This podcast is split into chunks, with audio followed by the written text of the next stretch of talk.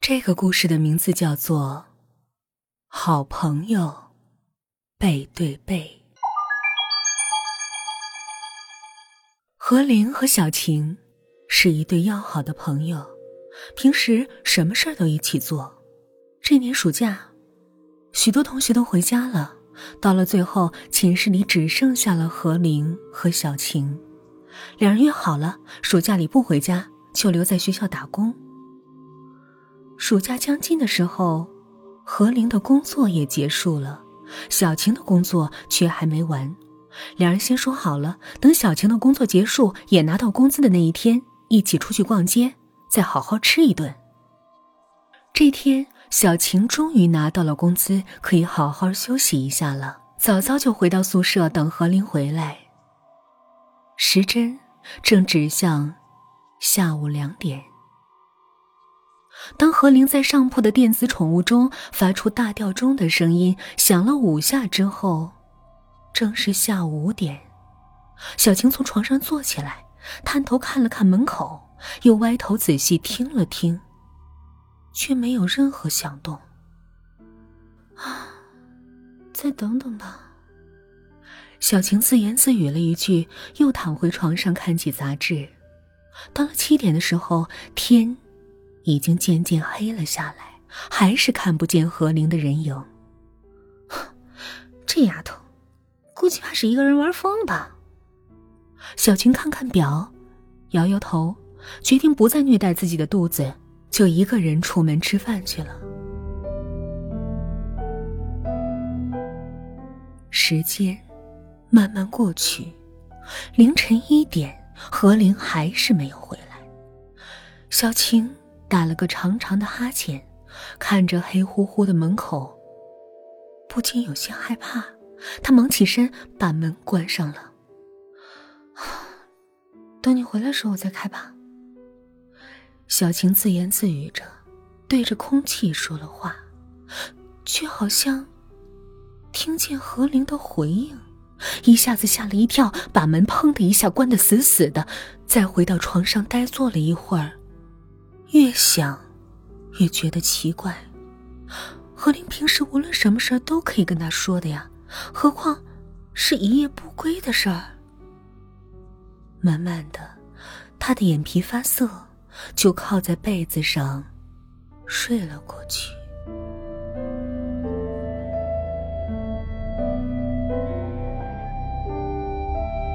早晨八点的时候，何灵的闹钟响了起来。小晴被吓得全身一激灵，从床上跳了起来。啊，何灵！没有人回应，闹钟还是在上铺尖声尖气的叫着。小晴擦了一下额头，竟然出了一头的冷汗，定下神儿来，才爬到上铺把闹钟关掉。你这个小东西，你主人没回来。你却差点把我吓死了。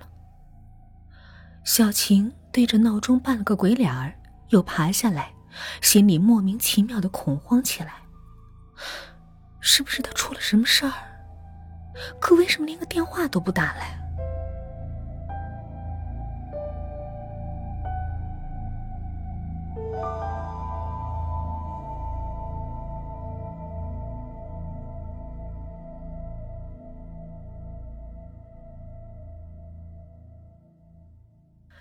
小晴在不安里又度过了一个白天，什么事儿都没做，就守在电话旁等着何玲打电话回来。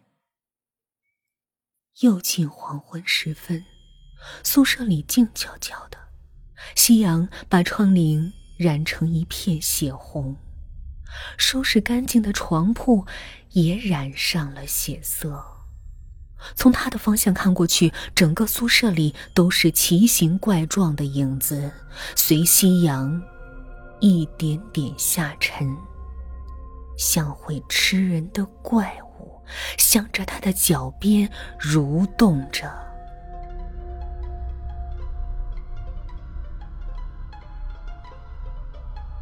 从前何灵在的时候，他从不觉着在宿舍里会孤独，可是。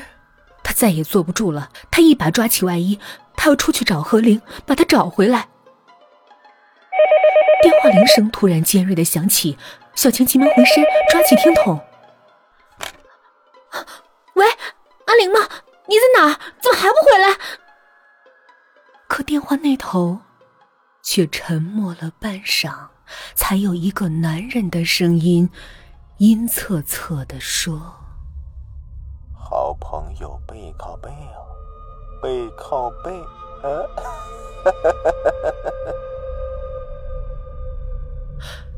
什么？小青这才听出有些不对头，她大声的问：“你是谁？你说什么？”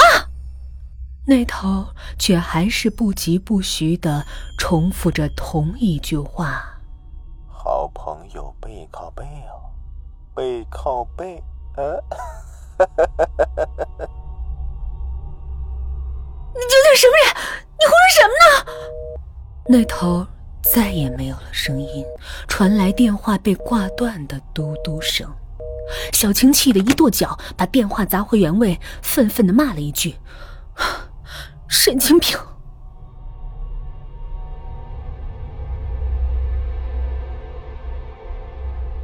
将近十点。小晴才拖着疲惫的双腿回到宿舍，把所有的灯都打开。宿舍里被照得一片亮晃晃的，她又觉得刺眼，跟太平间一样。多个小时的寻找无功而返，又回想起那个莫名的电话，小晴真想大哭一通。她扑到床上低叫：“孙和玲，你究竟跑哪儿去了？”恍惚中，他好像听到了何灵的声音。小青猛地坐起了身体。何灵，是你吗？你在哪？一切又平复于沉寂，只有风吹树叶的沙沙声。小晴却确定自己没有听错，刚才他的确听到了何灵的声音，离得那么近。而且那声音尽是凄惨，仿佛是漂浮的魂灵在求救。小青觉得自己的神经已经绷得紧紧的，再也不能承受更多的压力了。而且，有关何清已经出事的念头已经扰乱了他的思维，冥冥间若有若无的呼唤更让他急于发疯。他拼命缩紧身体，把棉被拉过来盖住了头。不知不觉中。他渐渐的睡着了，又是一声尖锐的铃声把他从梦里惊醒。小晴睁开眼睛，迷迷糊糊看了一下腕表，已经是早晨九点多，头疼的要死，却还是摇摇晃晃的扶着床架站起来，接起了电话。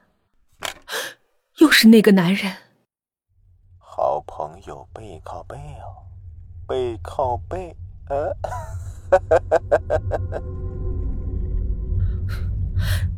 你嫌的钱多是不是？小青气得大叫，但那头的电话又挂断了。神经病，变态！小青对着听筒骂了几句，仿佛可以解气似的。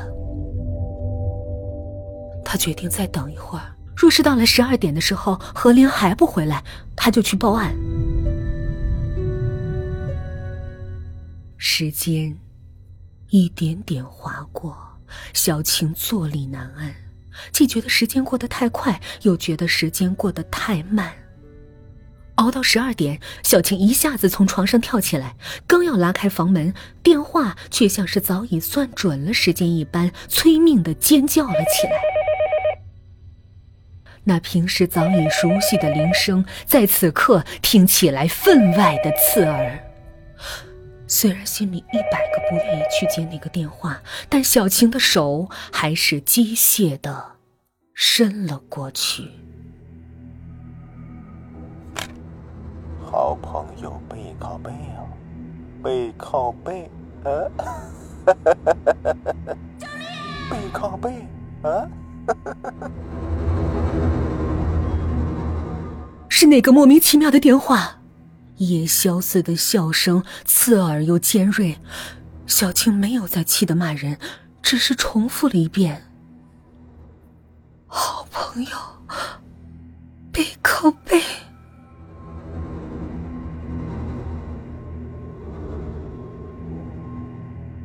在那个阴森又可怕的声音背后，他好像又听见了何灵的声音。是的，是何灵，他在求救，他在叫他的名字，他在叫救命。可是那个声音飘忽不定，又尖又细，绵长不绝，像一根拉直紧绷的钢丝。他确定那是何灵在恐惧的时候才会发出的声音。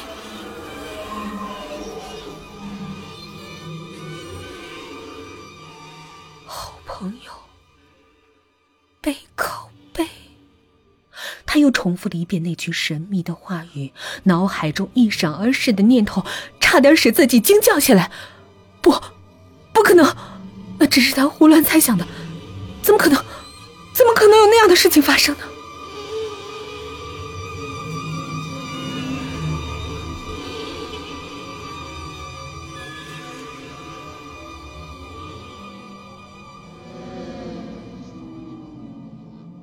心里虽然这样想，可小青的脚步却仍然不受控制的往床边走去，手心里沁出了一层的冷汗，连后背也是一阵阵的发凉。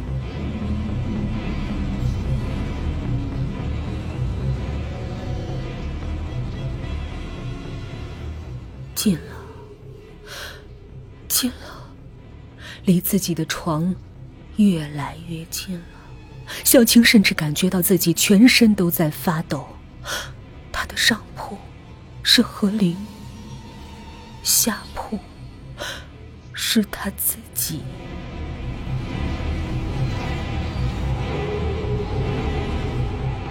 何灵究竟在哪儿？他心里已经有了一个可怕的答案。他颤抖着双手，紧抓住自己的木床板，深深的吸了一口气，猛然把床板掀了起来。啊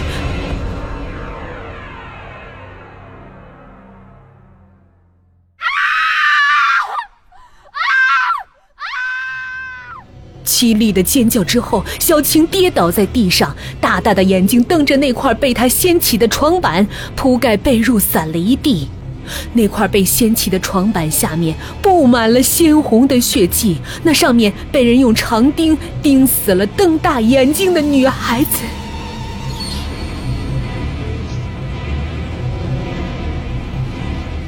半张的嘴已经成死灰色，好像还可以听见她呼救的声音。那个女孩正是何灵。